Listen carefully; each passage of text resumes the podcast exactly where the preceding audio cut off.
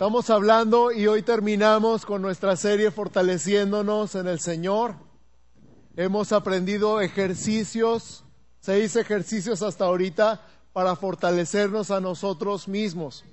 Hablábamos de la necesidad de estar fuertes en el Señor para enfrentar cualquier circunstancia de nuestra vida.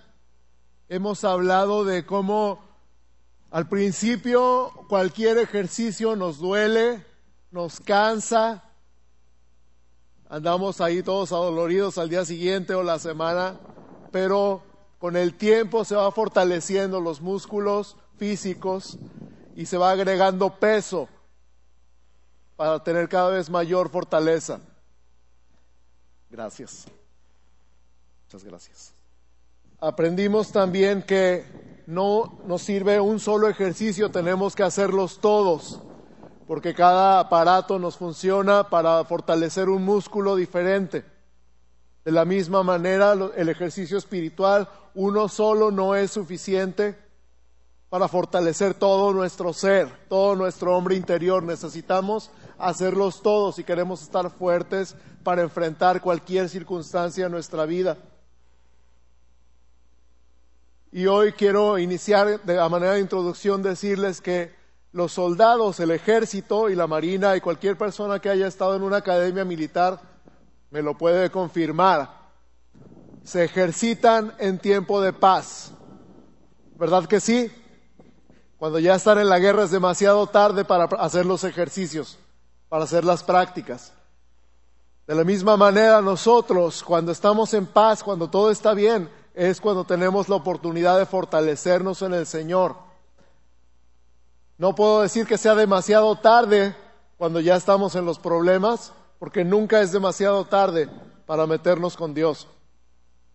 Pero si estamos fortalecidos cuando todo está bien, será más fácil hacer estos ejercicios cuando todo está del cocol. Cuando estamos que no, no vemos la salida, cuando está todo oscuro y no se ve la luz al final del túnel, será más fácil recordar estos ejercicios si los hemos hecho cuando todo está bien. Entonces aprendimos sobre toda cosa guardada, a ver más fuerte, sobre toda cosa guardada, guarda tu corazón porque de él mana la vida. Eso sería el equivalente al cardio, ¿verdad? Lo que hacemos antes de los ejercicios. Sobre toda cosa guardada, guarda tu corazón, porque de él mana la vida. Pase lo que pase, venga lo que venga, veas lo que veas, te defraude quien te defraude. Sobre toda cosa guardada, guarda tu corazón, porque de él mana la vida. La gran diferencia entre las personas que han vuelto la espalda al Señor y los que han seguido independientemente de las circunstancias han sido que han decidido guardar su corazón para Jesús. Pase lo que pase y venga lo que venga guarda tu corazón. Y luego, número uno, recuerda tu destino constantemente. ¿Quién eres y por qué estás aquí? Eres un rey y un sacerdote y estás aquí para reinar en la tierra. Acuérdate que reinar significa servir, proteger y bendecir el territorio sobre el que Dios te ha puesto. No eres nada más y no eres nada menos que un rey y sacerdote que está aquí para reinar en la tierra, para establecer el reino de Dios en tu casa, en tu cuadra, en tu colonia, en tu escuela, en tu trabajo, con tus vecinos, con tu familia. Recuerda quién eres y por qué estás aquí. Recuerda tu destino. Número dos, da gracias, alaba a Dios y gózate. Dar gracias es recordar qué es lo que Dios ha hecho, empezando por y sobre todas las cosas por redimirnos, por morir por nosotros en la cruz. Pero por todo lo demás, y no solamente por lo que Él ha hecho, sino porque Él ha cumplido todo lo que ha prometido, sabemos que Él cumplirá lo que falta. Y le damos gracias. Le alabamos por quién es Él, por sus atributos, por sus maravillas, por sus obras. Y eso nos abre la puerta al gozo, y el gozo de Jehová es nuestra fortaleza. El gozo de Jehová es nuestra fortaleza. Número tres, ora en el espíritu y con el entendimiento. Orar en lenguas edifica nuestro espíritu, lo leímos en la Biblia. Orar en lenguas nos abre la puerta a un entendimiento sobrenatural. Y cuando tenemos esa revelación, ese entendimiento sobrenatural, podemos orar con el entendimiento perfectamente sincronizados y de acuerdo con el Espíritu Santo, que está perfectamente de acuerdo con el Padre y el Hijo. Número cuatro, escucha la voz de Dios, aprende a escuchar la voz de Dios y callarla por cualquier otra voz, ponerle mute y bajarle el volumen a la voz del mundo, a la voz de la carne y a la voz del enemigo que te quieren eh, confundir con sus palabras. Número cinco, medita en las promesas de Dios.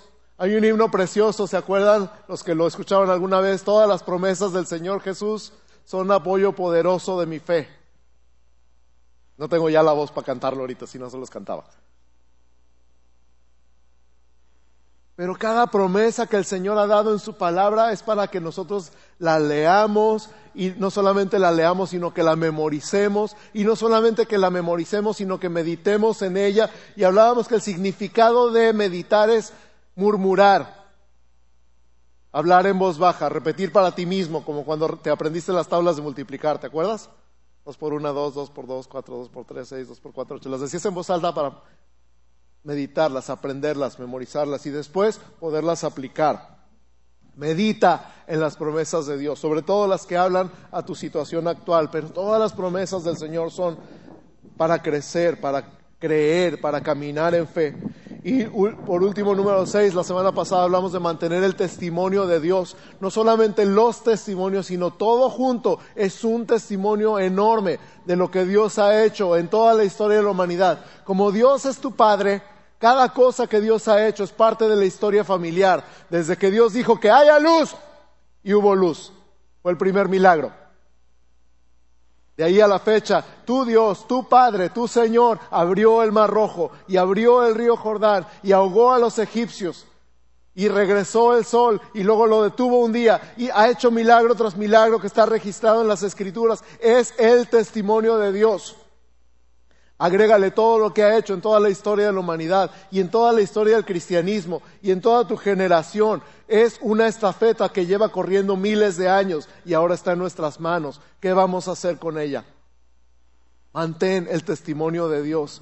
Mantén el testimonio de Dios. Corre con el testimonio de Dios en tu generación. La estafeta está en tus manos el día de hoy para que las generaciones futuras tengan este mismo testimonio, esta misma fe, esta misma razón de creer en el Señor por todas las cosas que Dios ha hecho en el pasado y las cosas que está haciendo en el presente. Cada sanidad, cada milagro de provisión, cada milagro de familias restauradas debe ser, debe ser, necesita ser registrado. Haz un diario de milagros, haz un diario de testimonios que puedas heredar a tus hijos y que tus hijos puedan seguir escribiendo sobre él y puedan pasar a sus hijos y que sus hijos puedan seguir escribiendo sobre él y puedan pasar a sus hijos, que pase de generación en generación. Amén. Y hoy llegamos a la conclusión, así que ejercicio número siete, ejercicio número siete Júntate con personas de fe. Júntate con personas de fe. Voltea con tu vecino y dile, júntate con personas de fe. ¿Has oído el dicho en México, Dios los crea y ellos se juntan? Es verdad para todas las cosas malas, pero también es verdad para las cosas buenas. Los testimonios y promesas atraen más testimonios y más promesas. La gente te buscará para contarte porque tú sabes que eres ellos saben que eres una persona de testimonios, entonces se acercarán para cortarte más, más testimonios. Pon mucha atención en lo que escuchas. Lo que escuchas influye en ti, en cómo crees, en lo que crees y tiende un patrón para lo que vas a escuchar de aquí en adelante. Voy a repetir, lo que escuchas influye en ti, en lo que crees y cómo crees y crea un patrón de lo que tiendes a escuchar de aquí en adelante como los chismosos, siempre se juntan, ¿se han dado cuenta? Saca un chismoso de un grupo de chismosos y ponlo en un grupo nuevo donde no conozca a nadie. En una semana ya habrá identificado a los chismosos del grupo y estará otra vez chismeando. Nosotros somos gente de testimonio. Que mantiene, que corre con el testimonio de Dios. Así que los testimonios atraen más testimonios. Júntate con gente de fe. Dijimos el primer domingo, si quieres aprender a matar gigantes, júntate con un mata gigantes. Así que básicamente hay dos tipos de personas. De un lado, los que aportan a tu vida, te bendicen, te edifican, te levantan el ánimo, te levantan la moral, te levantan el espíritu. Del otro lado están las personas que te drenan, que te chupan la energía emocional y espiritual y hasta física. Te dejan cansado y abatido. ¿Puedes distinguir a cada persona que te rodea? Puedes poner como los polos de una batería, el, positivo y el negativo. Hay unos tan negativos que digo que los mertes un cuarto oscuro y salen revelados. Es más, puedes reconocer tu papel en otras vidas. ¿Eres una persona que edifica o eres una persona que drena? ¿Qué clase de personas somos y qué clase de personas queremos ser? Porque se puede cambiar, se puede tomar la decisión. Yo quiero ser una persona que edifica, que la gente diga, no importa cómo me encuentre, siempre me deja de buenas, arriba. Y yo tengo amigos que no importa cómo los encuentro, siempre me dejan edificado, siempre me dejan animado, siempre me dejan energizado. Y también hay personas que me drenan definitivamente. Escuchar a las personas que hablan desde la perspectiva del cielo nos fortalece. Repito, escuchar a las personas que nos hablan desde la perspectiva del cielo nos fortalece. Debemos cuidar entonces a quién dejamos influir en nosotros. Debemos tener mucho cuidado a quién dejamos influir en nuestra vida. Nuestras amistades más cercanas, especialmente el matrimonio, son poderosas porque son relaciones de pacto. Eso significa que hay comunicación espiritual. Repito, nuestras amistades más cercanas, especialmente el matrimonio, son poderosas porque son relaciones de pacto, o sea que hay comunicación espiritual. Por eso es tan importante que sean personas de fe, de esperanza, de promesa y de gozo. Ah, si tu esposa no es así, no digas, ay, la voy a cambiar por otra que sí sea. Ay, no, mi esposo no es así, mejor busco otro que sí. No, no, no, no, Se aguanta con ese. Mejor decidamos ser. Es importante esto, si nos sentimos cansados o vulnerables, necesitamos limitar nuestra interacción con personas criticonas, quejumbrosas, negativas o incrédulas, sean creyentes o no. Repito, si estás cansado o te sientes vulnerable, necesitas limitar tu interacción con personas criticonas, quejumbrosas, negativas o incrédulas, creyentes o no. Proverbios 22, 24 y 25. Proverbios 22, 24 y 25 dice, no te entremetas con el iracundo, ni te acompañes con el hombre de enojos, no sea que aprendas sus maneras y tomes lazo para tu alma. No sea que aprendas sus maneras y tomes lazo para tu alma. Esas personas están para que nosotros las bendigamos, pero cuando nosotros estamos cansados o vulnerables, ellos nos van a pasar lo malo que traen en lugar de que nosotros le pasemos lo bueno que traemos. Así que hay que tener cuidado. Jesús apartaba a sus discípulos para descansar y pasar tiempo a solas con ellos. En Marcos 6:31, Marcos 6:31, Él les dijo, venid vosotros aparte a un lugar desierto y descansad un poco, porque eran muchos los que iban y venían de tal manera que ni aún tenían tiempo para comer. Entonces, al crecer nosotros en favor y en unción, atraeremos gente con más necesidad Va a venir más gente necesitada, entre más crezcamos en favor y en unción. Pero sabes que a Jesús no lo movía la necesidad, lo movía el corazón de su Padre. ¿Te ha pasado que cuando estás medio desconectado, la necesidad te deja de importar? ¿Te ha pasado cuando estás bien con Dios, cuando estás en todo tu apogeo, cuando estás bien ungido, cuando andas así con todo? Llega la persona a pedirte dinero y sacas y le das, y cuando no, mejor te volteas. Somos más misericordiosos, somos más amigables, somos más atentos cuando estamos bien. Jesús no se preocupaba tanto por la necesidad como por el corazón del Padre. Cuando estaba conectado con el corazón del Padre, entonces venía automáticamente suplir la necesidad. Entonces el fruto ministerial no viene de suplir la necesidad, sino de la intimidad con Dios. El fruto ministerial no viene de suplir la necesidad, sino de la intimidad con Dios. Hay tres fuentes de distracción de tu intimidad con Dios. Número uno, las que vienen del diablo, tus temores y adicciones. Al diablo le gusta jugar con tus miedos y le gusta hacerte así cuando tienes una adicción. Poner el dedo en la llaga y meterlo y así que arda no te dejes distraer, que eso no te aparte de Dios, que no te aparte de la intimidad con Dios. Número dos, los que vienen de nosotros mismos, nuestra propia mentalidad antigua y limitada. Cuando nosotros pensamos, soy un gusano, no merezco, mejor ni volteo al cielo porque... Y somos nosotros solitos, ni siquiera es el diablo acusándonos. ¿Te ha pasado?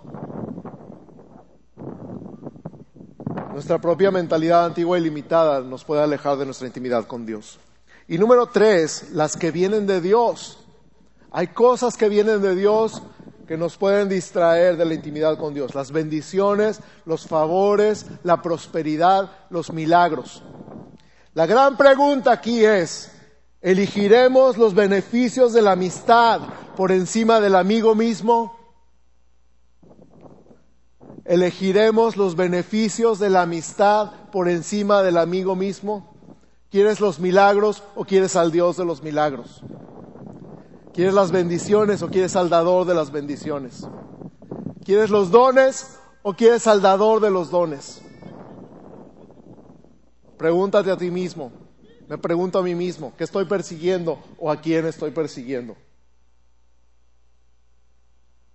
Que las necesidades de los lejanos no te limiten de bendecir a los cercanos. Que las necesidades de los lejanos no nos limiten de bendecir a los cercanos. Porque la necesidad es así, siempre va a haber. Siempre va a haber personas demandantes que quieran y que te limiten en tu tiempo si no tienes cuidado.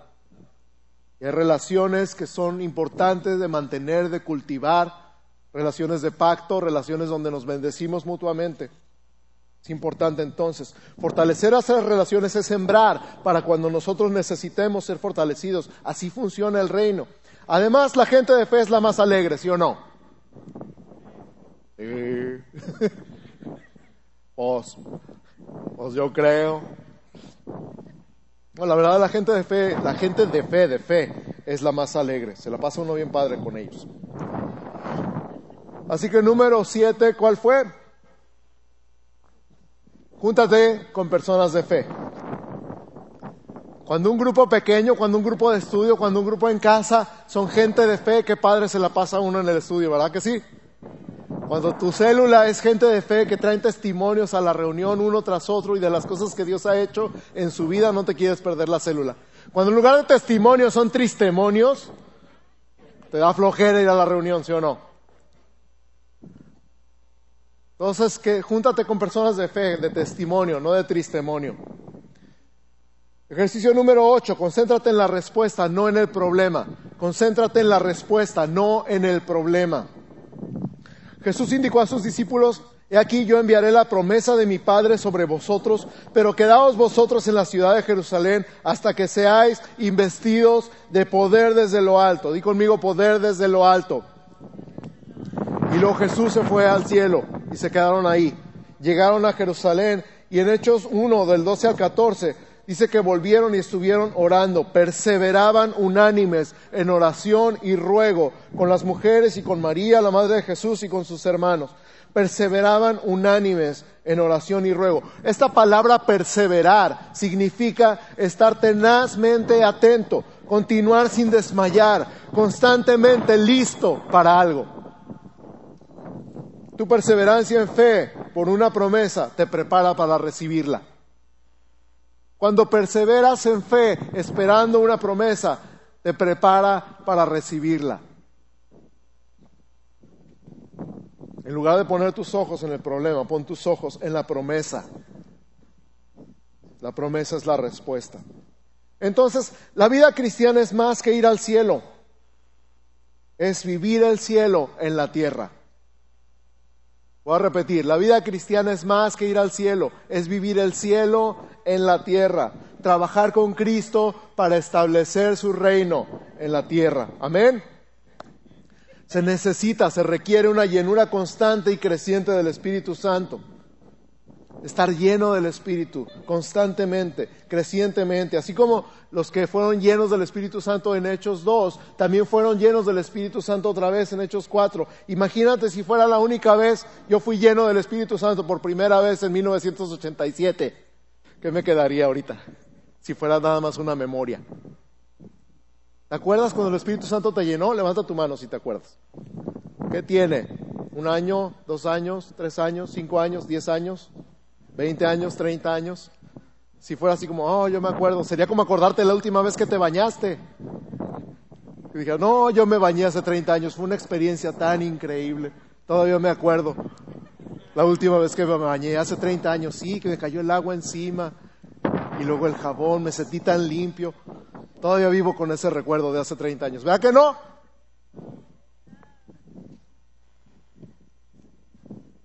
Pero así decimos, oh sí, el Espíritu Santo me llenó hace 30 años y no he vuelto a buscar de Él porque con ese recuerdo tengo. Necesitamos vivir bajo la cascada del Espíritu Santo, inmersos completamente en Él. Imagínate una esponja que hubieras mojado hace 30 años, ¿cómo estaría ahorita?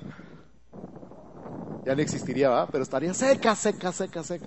Y algunos de nosotros decimos así, hace 30 años el Espíritu Santo me llenó. Todavía me acuerdo lo que sentí.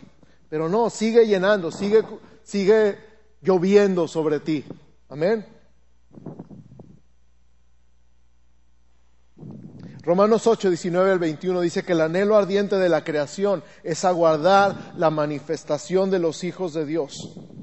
Porque la creación fue sujeta a vanidad, no por su propia voluntad, sino por causa de que la sujetó en esperanza, porque también la creación misma será libertada de la esclavitud de corrupción a la libertad gloriosa de los hijos de Dios.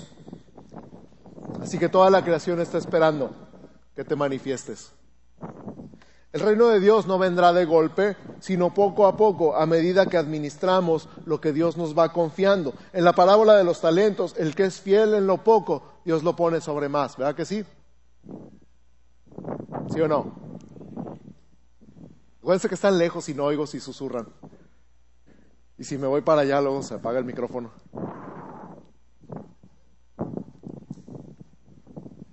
Imagínate, este que ganó cinco talentos más sobre los cinco que le dieron al principio, tenía diez, y le dice, bien, buen siervo y fiel, sobre poco fuiste fiel, sobre mucho te pondré, entra en el gozo de tu Señor. Y después aquel que no hizo nada, ¿se acuerdan? Lo comentamos en, otro, en otra ocasión. El único regañado fue el que no hizo nada. Pero le quitaron ese talento y se lo dieron a quién? Al que tenía diez. ¿Por qué? Porque podía manejarlo. Dios te ha dado algo para manejar. Dios te ha dado algo para manejar, un pedacito de su reino para que lo manejes. Y a medida que lo manejas y eres fiel en lo que Dios te ha dado, Dios te va dando más. No tiene nada que ver con el tiempo, no tiene nada que ver con la posición, no tiene nada que ver con los años que lleves aquí, tiene todo que ver con la fidelidad con la que manejas lo que Dios ha puesto en tus manos. Amén. Ya se callaron. Ya no les gustó. Entonces nos fortalecemos en el Señor para pelear por lo que nos prometió. Damos pasos de fe y obediencia, alineándonos a lo que hemos escuchado. ¿Qué más necesitamos? Su Espíritu Santo mora en nosotros. ¿Qué más quieres? En 1 Samuel capítulo 1 vemos a una Ana rogando por un hijo, ella siendo estéril, clamando a Dios por un hijo. En lugar de amargarse, clamó al Señor sin importarle cómo se veía y desarrollando el deseo de dedicarle ese mismo hijo a Dios. Dios, si me das un hijo, te lo entrego. Pelear por nuestra promesa y dedicarla a Dios nos prepara para recibirla. Nuestro clamor desesperado deja de ser en un momento entonces por una casa o por un carro o por un empleo o por soluciones temporales. Nuestro clamor desesperado es por ser más y más como Jesús. Y ese clamor desesperado de ser más y más como Jesús nos hace capaces de entregarle cualquier cosa.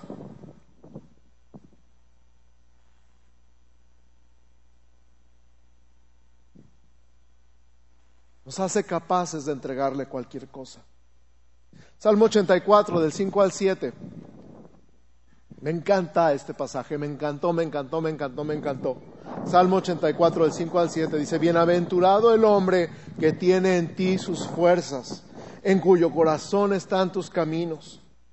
Atravesando el valle de lágrimas lo cambian en fuente. Cuando la lluvia llena los estanques, irán de poder en poder verán a Dios en Sión. Escucha esta frase otra vez. El hombre que tiene en ti sus fuerzas, cuando atraviesa el valle de lágrimas, lo cambia en fuente. ¿No es impresionante? ¿Has pasado por un valle de lágrimas alguna vez? Yo he pasado por valle de lágrimas. Cuando hemos pasado por el valle de lágrimas, Dice aquí que el hombre que tiene en Dios su fortaleza, esas lágrimas, Dios las cambia en fuente. Ni siquiera dice Dios, dice que el hombre que tiene en Dios su fortaleza puede cambiar sus lágrimas en una fuente. Convertir el valle de lágrimas en fuentes es convertir los problemas en bendiciones. Cuando no permitimos que las circunstancias y debilidades dicten nuestro nivel de fe y pasión, hemos descubierto el secreto de la victoria. Voy a repetir, cuando no permitimos que las circunstancias y debilidades dicten nuestro nivel de fe y pasión, hemos descubierto el secreto de la victoria. Una fuente en la Biblia es un manantial, algo que no deja de fluir, que no deja de salir, que está constantemente. Hay pozos y hay fuentes. Hay pozos que se estancan y que se pestan y hay fuentes, hay manantiales con agua fresca constante. El agua del Espíritu Santo es inagotable, así que vamos de poder en poder viendo a Dios en Sión. No sé si se han dado cuenta que donde hay agua abajo en la tierra, hay, hay ríos, hay lagos, es también donde más llueve. ¿Han notado eso? No llueve en el desierto, ¿verdad? Llueve donde hay agua. Y este, este río, este manantial es como un río subterráneo que la gente tiene que escarbar, irse profundo hasta encontrar agua. A veces escarban un metro y encuentran agua. A veces escarban tres metros y encuentran agua. A veces tienen que escarbar diez, quince metros hasta que encuentran agua. Pero cuando encuentran un manantial dejan de preocuparse por el agua. ¿Sabes qué? El agua estaba ahí todo el tiempo. El agua ha estado ahí todo el tiempo. Alguna vez llovió y esa agua se filtró por la tierra y se fue a la profundidad. De la misma manera, para ti y para mí, alguna vez nos llovió la lluvia del Espíritu Santo, alguna vez tuvimos un encuentro con Dios, alguna vez Dios nos refrescó y nos llenó y nos fortaleció y eso no desapareció, simplemente está más profundo. A veces tienes que ir más profundo, dentro de tu corazón, acordarte qué fue lo último que Dios hizo contigo, cuál fue el último milagro, cuál fue la última señal, cuál fue la última maravilla, cuál fue la última vez que fuiste lleno del Espíritu Santo, cuál fue la última palabra que recibiste de Dios y vas a encontrar el agua en lo profundo. Y cuando sale ese manantial y se convierte en fuente, empieza a llover también, nueva lluvia. Porque el agua atrae más agua.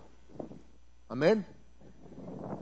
Entonces acuérdate, cuando estés en lo seco, acuérdate, hay agua allá adentro, hay agua allá adentro en alguna parte, hay agua allá adentro en alguna parte de tu corazón. Regresa, busca el agua, métete más profundo y cuando lo encuentres va a empezar a llover. Agua nueva. Amén. Ya desobedecí a Edgar y me alejé de la base. Dios llama a sus hijos a madurar a pelear en su fuerza para progresar personalmente y traer mayores medidas de su poder al mundo que nos rodea. Seamos aquellos entonces que aprenden a fortalecerse a sí mismos y a correr con perseverancia. Amén. Amén. Madurar. El llamado es a madurar, a crecer. Como dije la primera vez, los adultos comen solos. Ya no les dan en la boquita, ¿verdad que no? No les dan biberón. Ya quieren taquito de carne asada. Y se lo comen solitos, no lo piden en la boca. Los adultos comen solos. Aprende a madurar, a alimentarte, a fortalecerse a ti mismo. Amén. Vamos terminando, vamos llegando a la conclusión, no solamente del mensaje, sino de la serie. Ser un discípulo de Cristo es tomar tu cruz y seguirle. Ser un discípulo de Cristo es tomar tu cruz y seguirle. En Lucas 9:23 Jesús dijo a todos, si alguno quiere venir en pos de mí, niéguese a sí mismo, tome su cruz cada día y sígame. ¿Qué se refiere con esto de tomar la cruz? Que no Él tomó la cruz en mi lugar. Es la misma cruz. ¿Tengo que pagar entonces yo por mi pecado? Por supuesto que no. No se trata de morir por el pecado. Se trata de estar muerto al pecado y vivir para Dios. No es morir por el pecado, es recordar que estamos muertos al pecado. Amén.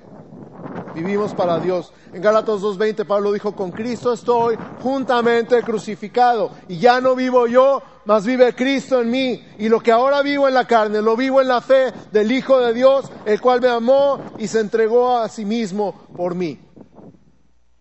Eso es tomar tu cruz y seguirle, dejar que Él viva a través de ti. La primera primer sesión hablamos que David demostró que el progreso personal trae bendición colectiva. Una victoria personal bendice a todos a tu alrededor.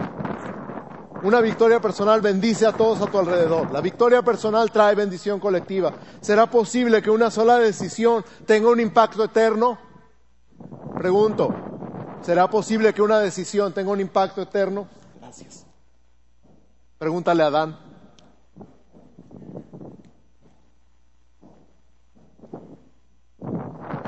Es más, no le preguntes a Adán. Jesús nos justificó a todos, a todos, por su obediencia. Romanos 5:19 dice, porque así como por la desobediencia de un hombre los muchos fueron constituidos pecadores, así también por la obediencia de uno los muchos serán constituidos justos. ¿Puedes creer entonces que si tomamos nuestra cruz, bendeciremos a muchos?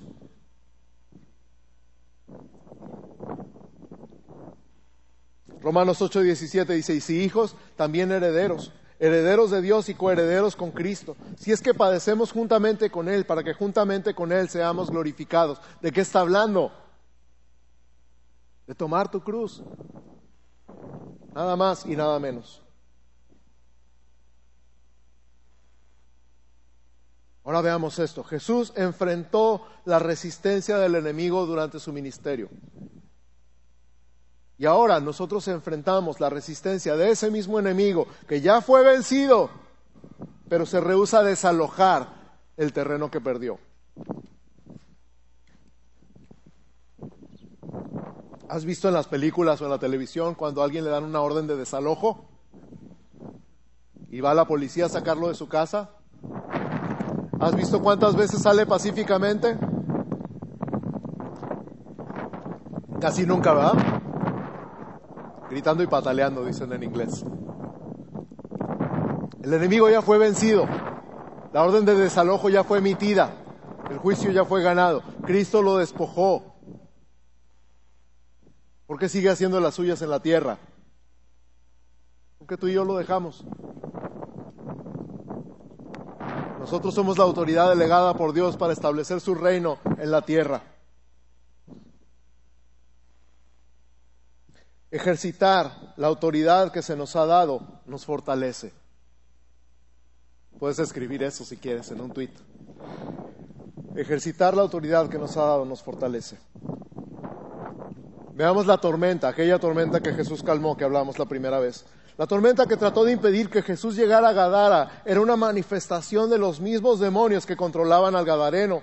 El principado que gobernaba la región fue desplazado y aunque la gente corrió a Jesús, Jesús dejó un evangelista, un agente de cambio en ese lugar. Al entrar él en la barca, dice Marcos 5, 18 y 19, al entrar él en la barca, el que había estado endemoniado le rogaba que le dejase estar con él, mas Jesús no se lo permitió, sino que le dijo, vete a tu casa, a los tuyos, y cuéntales cuán grandes cosas el Señor ha hecho contigo y cómo ha tenido misericordia de ti. Al mismo tiempo, cuando Jesús calmó esta tormenta, dijo a sus discípulos, ¿por qué tienen miedo? ¿Cómo no tienen fe? ¿Se acuerdan? Que dijimos, por lo menos supieron a quién clamar. Pero Jesús les reclamó, ¿por qué tienen miedo? ¿Por qué no tienen fe? Creemos que debemos clamar a Dios en la tormenta y Él debe responder. Pero Jesús parecía decir, tuve que hacer su trabajo. La verdad es que si seguimos su palabra, siempre saldremos de las tormentas. Si seguimos su palabra, siempre saldremos de la tormenta. Pero si queremos salvar nuestra vida en vez de cumplir nuestro destino, se perderán tanto la victoria personal como la bendición colectiva. Es importante. Si queremos salvar nuestra vida en vez de cumplir nuestro destino, se perderán tanto la victoria personal como la bendición colectiva. Por eso demasiados creyentes viven esperando el arrebatamiento, porque el mundo está tan mal que ya mejor ven Señor por nosotros.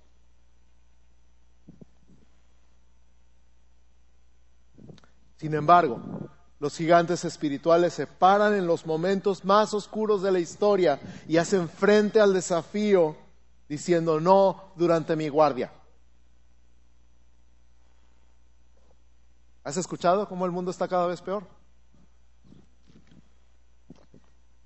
¿Has escuchado cómo todas las cosas están tan mal y la corrupción tan grande y la violencia y la trata y el narcotráfico y el aborto y los homosexuales y los... ¿Has escuchado? Ay, este mundo va de mal en peor. Ya mejor ven, Señor Jesús.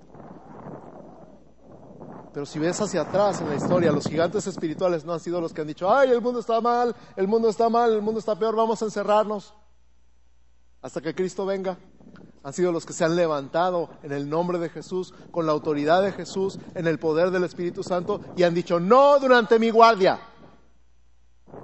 ¿Qué significa eso? La guardia es un término naval. En los barcos se dividen los turnos de día y de noche en varios turnos que se llaman guardias.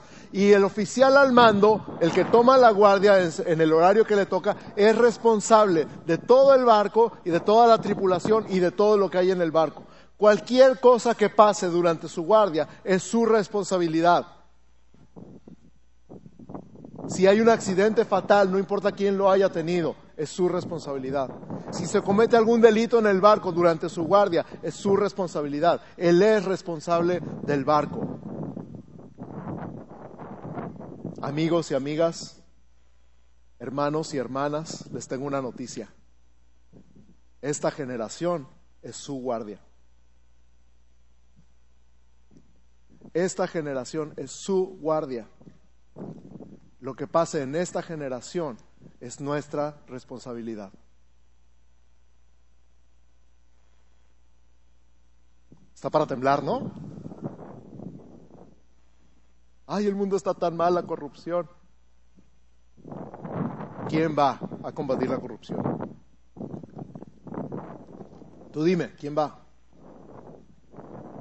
¿El gobierno? ¿La policía? ¿La educación? ¿Quién tiene el poder para combatir la corrupción? La iglesia.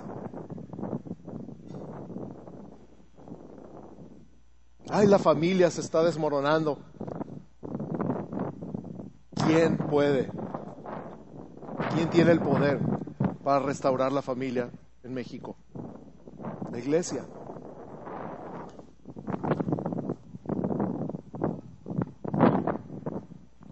Y la gran pregunta, ¿dónde está la iglesia? No durante mi guardia. Piensa en los momentos más oscuros de la historia. Piensa quién ha hecho frente al desafío. Piensa en un Martín Lutero cuando leyó y escuchó que cuando entraba la moneda salía el alma del purgatorio. Y dijo, no durante mi guardia. Esas mentiras no se van a decir durante mi guardia. Piensa en un William Wilberforce cuando se enteró cómo eran cazados y transportados como animales y vendidos los esclavos. Y dijo no durante mi guardia. Y le costó toda su vida formar una coalición que aboliera la esclavitud en todo el imperio británico. Piensa en un Martin Luther King Jr., que vio la segregación racial y cómo las personas de color eran tratadas como animales en Estados Unidos y se levantó y dijo no durante mi guardia. Piensa en un James Dobson que vio el efecto de la pornografía en la familia y se levantó en el poder del Espíritu Santo y dijo no durante mi guardia. En esta generación hay una mujer australiana, se llama Christine Kane, se dio cuenta de la cantidad de mujeres que son esclavizadas en esta generación en el mundo y se levantó y dijo, no durante mi guardia. A ella se le unió una mujer mexicana, se llama Rosy Orozco, que se levantó en la Ciudad de México, se levantó en el Senado de la República y dijo, no durante mi guardia. A Rosy Orozco se le unió Rita Hernández. Y Rita Hernández está peleando con uñas y dientes contra la trata en Tijuana se ha levantado y ha dicho no durante mi guardia. Han arriesgado la vida, están arriesgando la vida. Pero ¿qué dije hace rato? Si prefieres salvar la vida que cumplir tu destino, se pierden tanto la victoria personal como la bendición colectiva. ¿Te vas a levantar? Depende de si tienes la fortaleza.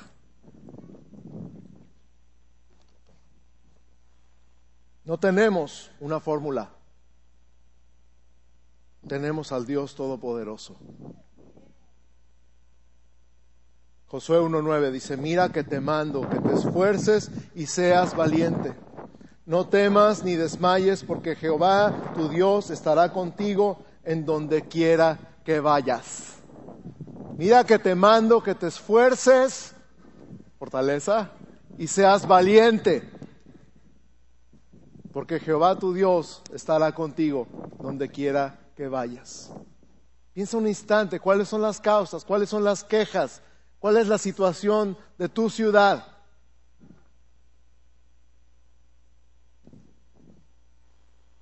Piensa las veces que has dicho alguien debería hacer algo. Te tengo una noticia. Ese alguien eres tú.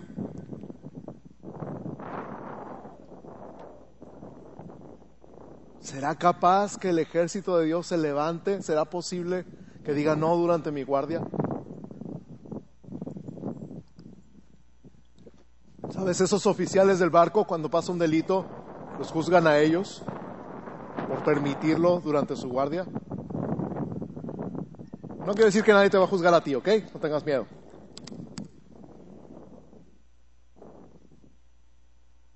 Pero si estamos fortalecidos en el Señor, si hemos hecho estos ejercicios durante nuestra vida, si nos podemos levantar en el poder del Espíritu Santo, en la palabra de Dios, esta fortaleza ya no es para atravesar las tormentas de tu vida nada más. Esta es la conclusión y el punto final de este mensaje, de toda esta serie. La fortaleza de Dios no es para salir de deudas, nada más. La fortaleza de Dios no es para sacar adelante tu matrimonio, nada más. Sí, pero no nada más. El poder de Dios, el poder del Espíritu Santo no es para ti solo. La unción de Dios no es para que tú la disfrutes nada más. El poder del Espíritu Santo, la fortaleza de tu vida, es para que te levantes en fe en el nombre de Jesús ante cualquier circunstancia que está pasando a tu alrededor y digas, no durante mi guardia. No lo voy a permitir. No lo voy a permitir. Te puedo dar a escoger causas aquí en Tijuana. Mañana voy a estar en una reunión de pastores en la zona norte, en la mera Coahuila. Que nos vamos a levantar y vamos a decir no durante nuestra guardia.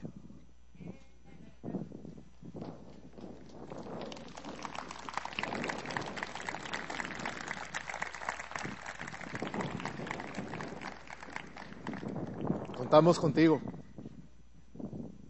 Contamos contigo. Y tú estás viendo otras situaciones. Tú estás viendo a lo mejor una injusticia en la escuela. La cosa es que de ahora en adelante sabes que le estás permitiendo. Ay, qué miedo. Pues fortalécete en el Señor. Ay, qué miedo. Pues fortalécete en el Señor. Amén.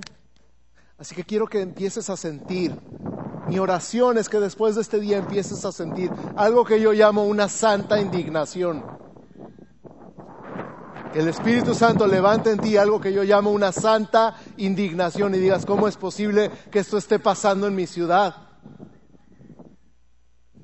Y entonces digas como David, ¿quién es este filisteo incircunciso que viene a insultar al escuadrón del Dios viviente? Amén. ¿Lo sientes? ¿Lo empiezas a sentir? Yo no sé los números porque nunca me acuerdo los números, pero son miles de personas las que viven como esclavas en la zona norte de Tijuana. Son miles. Son millones los bebés que son abortados en nuestro país a la fecha. Los matrimonios homosexuales que están peleando y peleando y peleando para que se redefina el matrimonio, no como dice la Biblia, sino como ellos dicen.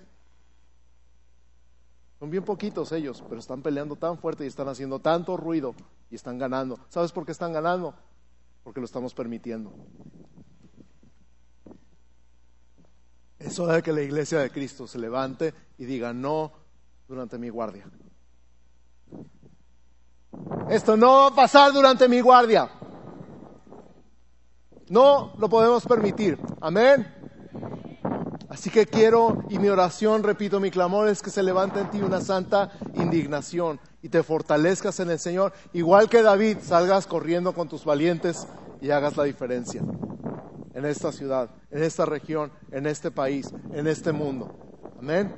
Ponte de pie si estás de acuerdo conmigo, nada más si estás de acuerdo. Dices, no, yo gracias, estoy muy bien, muy cómodo en mi casa, a mí no me interrumpan, no me molesten, no me incomoden, quédate sentado. Pero si estás viendo los problemas de tu ciudad, de tu país, de tu estado, y estás dispuesto a hacer la diferencia porque sabes de dónde viene el poder y la fortaleza, levántate. Y ahora di, Padre, en el nombre de Jesús, yo decido tomar de ti la fortaleza que necesito, el valor y el coraje que tú levantes en mi interior, una santa indignación por las cosas que están pasando en mi ciudad, en mi estado, en mi país, en mi región, de los dos lados de la frontera. Yo decido fortalecerme en ti no solamente para sacar adelante mi vida, no solamente para sacar adelante mi matrimonio, no solamente para sacar adelante mi familia, mis finanzas, mi salud, sino para la bendición de mi ciudad. Levanta en mí, Espíritu Santo, una santa indignación, porque ahora sé quién eres tú y quién soy yo. Yo tomo el reto en este día, 24 de abril de 2016, a la una y media de la tarde, y digo, no va a pasar durante mi guardia, en el nombre de Jesús. Amén. Amén. Que Dios los bendiga. Gracias.